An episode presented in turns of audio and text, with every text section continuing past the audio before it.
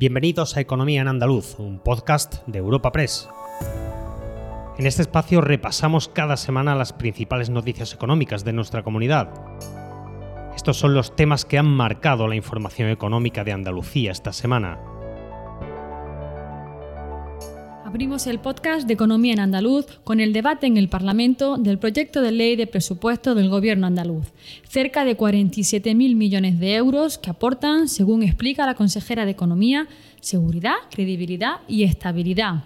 Además, esta semana hemos conocido el dato del IPC del mes de octubre. Se mantiene en el 3,8% y los alimentos han moderado su crecimiento al 10%. Los sindicatos, vistas las cifras, siguen insistiendo en incrementos salariales para garantizar el poder adquisitivo de las familias. Y para cerrar, estaremos en la celebración del 40 aniversario del Consejo Andaluz de Relaciones Laborales y escucharemos el aviso de Feragua sobre la sequía en Andalucía espacio patrocinado por la Asociación de Trabajadores Autónomos ATA. Tal y como le hemos contado esta semana en Europa Press, la consejera de Economía ha defendido su presupuesto para 2024 en el debate a la totalidad celebrado en el Parlamento andaluz. Animando a los grupos a presentar enmiendas para mejorar el texto, la consejera ha subrayado una finanza saneada, una gestión rigurosa y eficaz y una revolución fiscal se centra en aquellos sectores que tienen necesidades más urgentes, la familia, el tejido productivo y las infraestructuras hidráulicas. Escuchamos a Carolina España, titular de Economía, Hacienda y Fondos Europeos. Mirar más allá de los números supone estar más comprometidos que nunca con las familias. Apostamos por los servicios públicos esenciales de calidad, la sanidad, la educación y la dependencia.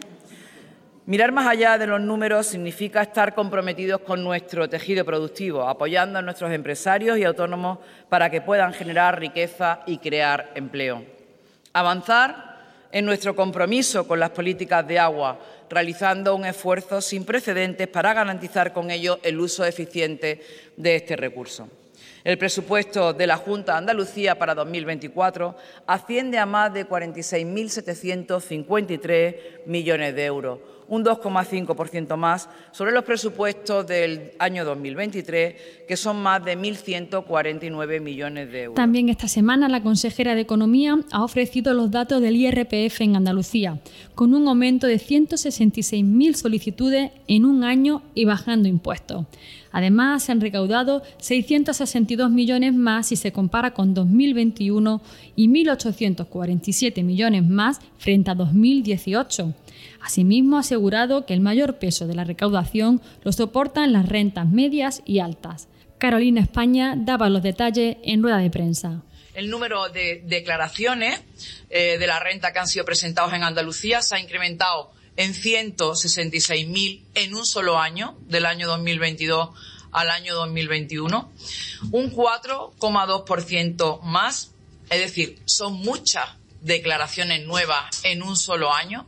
Les decía al principio que del 2019 al 2021 teníamos 400.000 declarantes más. Ahora en un solo año se le añaden 166.000. Por lo tanto, desde que llegamos al gobierno se han incrementado los declarantes en 566.000 un 16% más que en el año 2018. Esto es a pesar de haber bajado. Pero los avances que defiende el gobierno andaluz podrían, según los economistas y los empresarios, verse truncados por la ley de amnistía acordada entre PSOE y Junts para la investidura de Pedro Sánchez. Señalan la inseguridad jurídica que podría suponer esta normativa y sus posibles efectos económicos. Aseguran que quebranta la igualdad entre los españoles en los órdenes político, jurídico, económico y social también advierten de que afectará a la imagen y reputación de España, junto a un clima de incertidumbre incompatible con la confianza y estabilidad que requieren las inversiones. El presidente de la patronal andaluza, Javier González de Lara, lo explicaba así.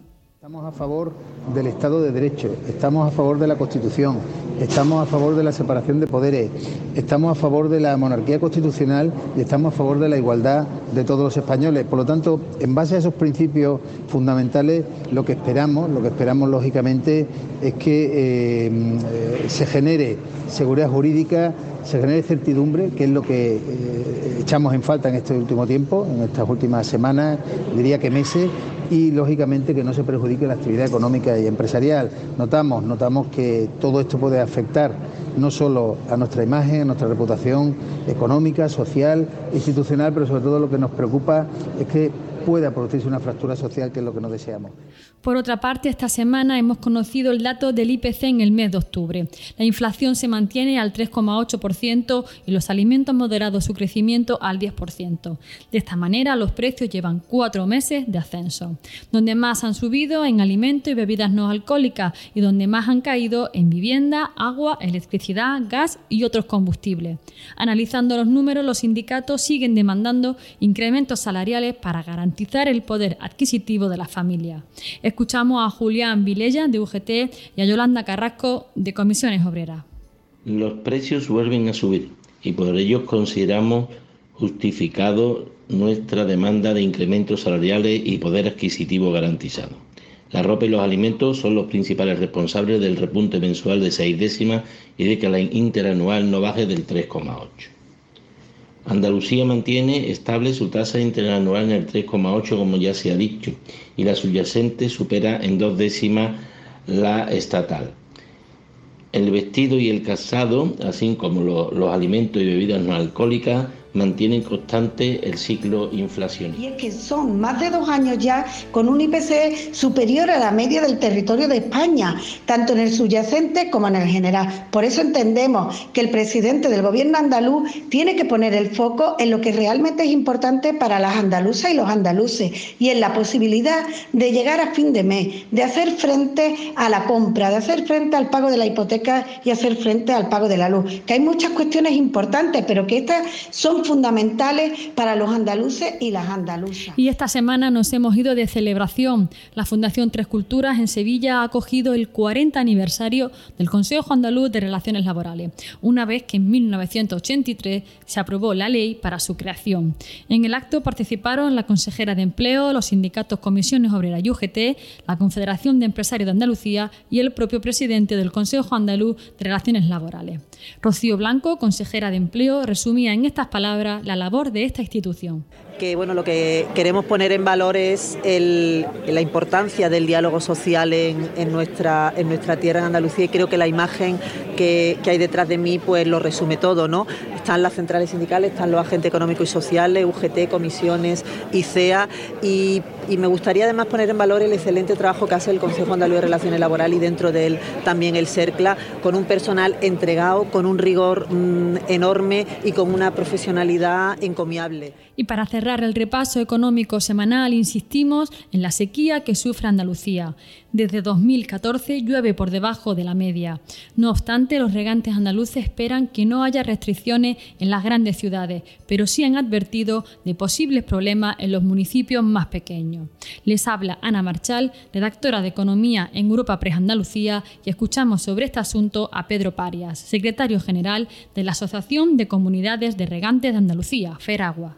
Primero porque las grandes capitales, la mayoría están enganchadas a los embalses que se han eh, gestionado con, de acuerdo a los planes de sequía, donde se le, ofrece, le da una garantía eh, a, esos sistemas para que al menos tengan eh, uno o dos años de, garantía. El caso de Sevilla tiene 200 hectómetros cúbicos en, su, en, su, en sus embalses actualmente, es decir, tiene mm. casi dos años eh, Granada también no tiene ningún problema. En, en, Jaén puede que haya más problemas, pero tendrán de recursos convencionales de, pozos.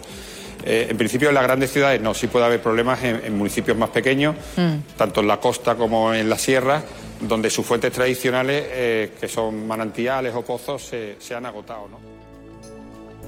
Recuerda que puedes encontrar estas y otras muchas noticias económicas en la sección Andalucía, en nuestra web europapress.es.